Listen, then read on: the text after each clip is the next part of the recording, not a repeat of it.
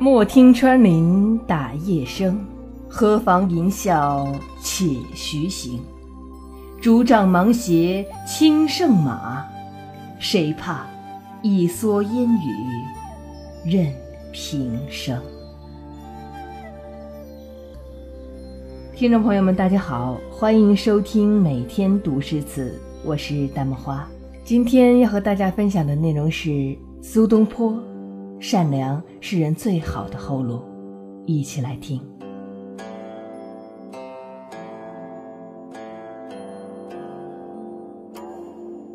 苏东坡第一次为官是在凤翔府任通判，当时凤翔府新上任了一位太守，叫陈希亮，与苏东坡相处得很不好。陈太守武人出身，但为官公正，颇有美誉。然而在他看来，苏东坡这个初出茅庐的无用书生，却少年得意，颇有一点暴发户的意味，因此常常在苏东坡造访之时不予接见，有时使他在门外久候，久到足够让他睡个午觉的功夫。直到有一年，一场大旱灾降临在陕西，许多庄稼颗粒无收，黎民忍受着饥馑之祸。一次。苏东坡与陈太守在城外巡视时，看见了路旁饿死的小孩尸体。苏东坡嚎啕大哭，眼含着热泪将其埋葬。之后，苏东坡积极组织慈善募捐，建起了一座孤儿抚养所，并且救了三四十个饥饿的孤儿，留在家中抚养。这些善举，陈太守看在眼里。虽然为了面子，嘴上不愿意说出来。但是对苏东坡的看法大大的转变了。后来苏东坡遭遇乌台诗案，在即将遭受贬谪之际，陈太守的儿子陈造正隐居黄州。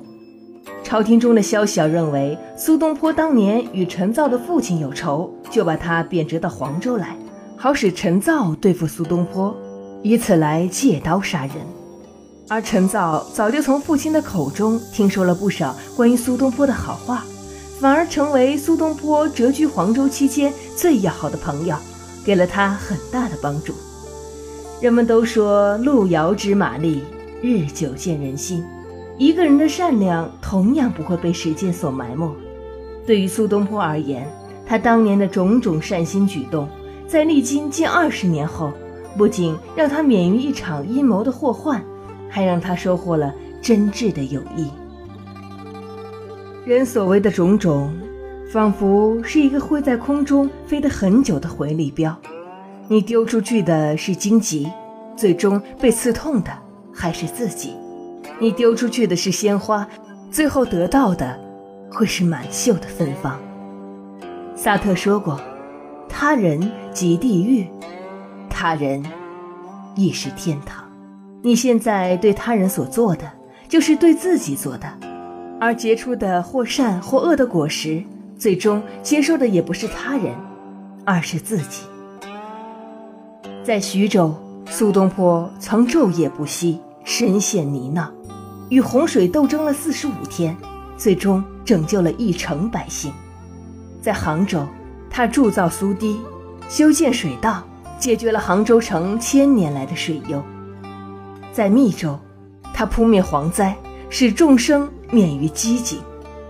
一个不孝子偷偷地把母亲的房子卖给了苏东坡，知情后的苏东坡不顾当时自己的穷困，分文不取地把房子还给了老人。穷书生吴味道因假冒苏东坡的名义私运棉纱，在杭州被扣留。当苏东坡知道他只是因为太穷而想省一点赶考的路费时，便将棉纱如数折价换成银两，付给了吴味道。苏东坡做过许多惊天动地的大善事，在生活中也处处践行着小善。他一生经历坎坷，饱经风霜，也时时披覆着善良的恩泽。他总是能得到历朝皇帝的硬币。乌台诗案发生后，是仁宗皇后救了他的命。后来。曾一度受到英宗皇后的拔擢，在他一生中较晚的岁月里，若不是神宗皇后代摄政事，他早已客死蛮荒。他的朋友马孟德无论走到哪，都追随着他，非常信任他，崇拜他，哪怕陪着他受罪，过穷苦的日子。而当苏东坡在蛮荒的南方遭受着饥寒之忧时，总会有普通的农家邻人给他送来一担食、一瓢饮，或是当地的太守给他送来一壶酒、一盘肉。甚至有官员因为接济苏东坡，或是与他走得太近而被革职，也在所不惜。在海南儋州，当苏东坡落得个居无定所时，会有当地的穷书生自发组织帮他搭建槟榔庵，作为容身之所。当他预设北归时，每至一城便万人空巷，大家都在城门欢迎这位善良而伟大的人。处处置花如雨。戴维斯说：“我爱你，是因为你有一颗慈悲的心，而不是由于你的学识。”苏东坡一直被人爱护着，因为他对每个人也都深深爱着、同情着、奉献着。他曾说：“吾上可以陪玉皇大帝，下可以陪悲田院乞儿，眼前见天下，无一个不是好人。”因为善心带来的回赠，苏东坡安心快乐地度过自己一生中最艰难的日子。凡是你对别人所做的，就是对自己所做的。你拯救了他人，也会得到他人的拯救。你若想被人爱，就要想着先爱别人；你若想得到关心，必先关心他人；你若想快乐，必要先为他人带来快乐。当你历经劫难时，你的善良将帮助你度过最艰苦的路。乾隆年间，秦桧的后人秦大士游岳王庙，面对着在岳飞像前已经跪了千年的先人，发出了“人自宋后休名会，我到坟前愧姓秦”的感慨。而范从文却因先祖范仲淹的一句“先天下之忧而忧，后天下之乐而乐”。被朱元璋给予了五次免死的机会。人的一生会面临许多选择，然而大多数的选择都是有扭转的余地的。在诸多选择中，善良一直是最小的公约数，是共同的子集，是做人的底线。人一旦丢失了善良，就再也没有回头路可言了。所以在面对人生中无数条道路而难以抉择时，请选择善道；当迷茫于自己该成为一个什么样的人时，请先做一个善良的人，因为善良是人生最好的后路。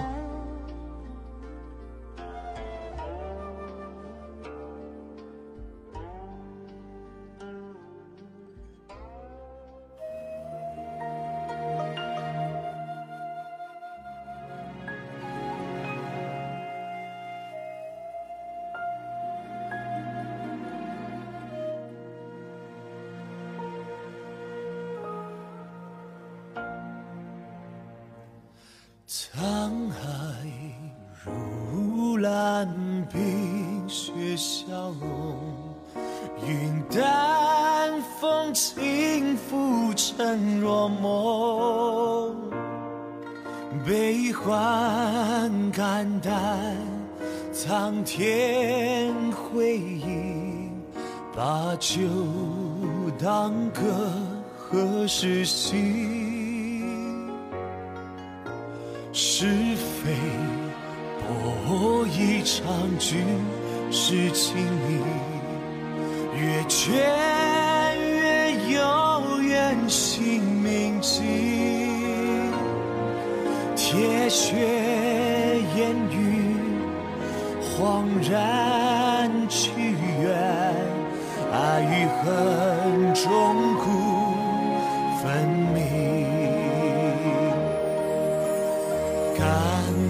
世人一身热血为谁用？沐浴落花，笑谈往事，人人相送。天地人间。金戈铁马，一坛醉蹉跎。笑忘红尘千秋，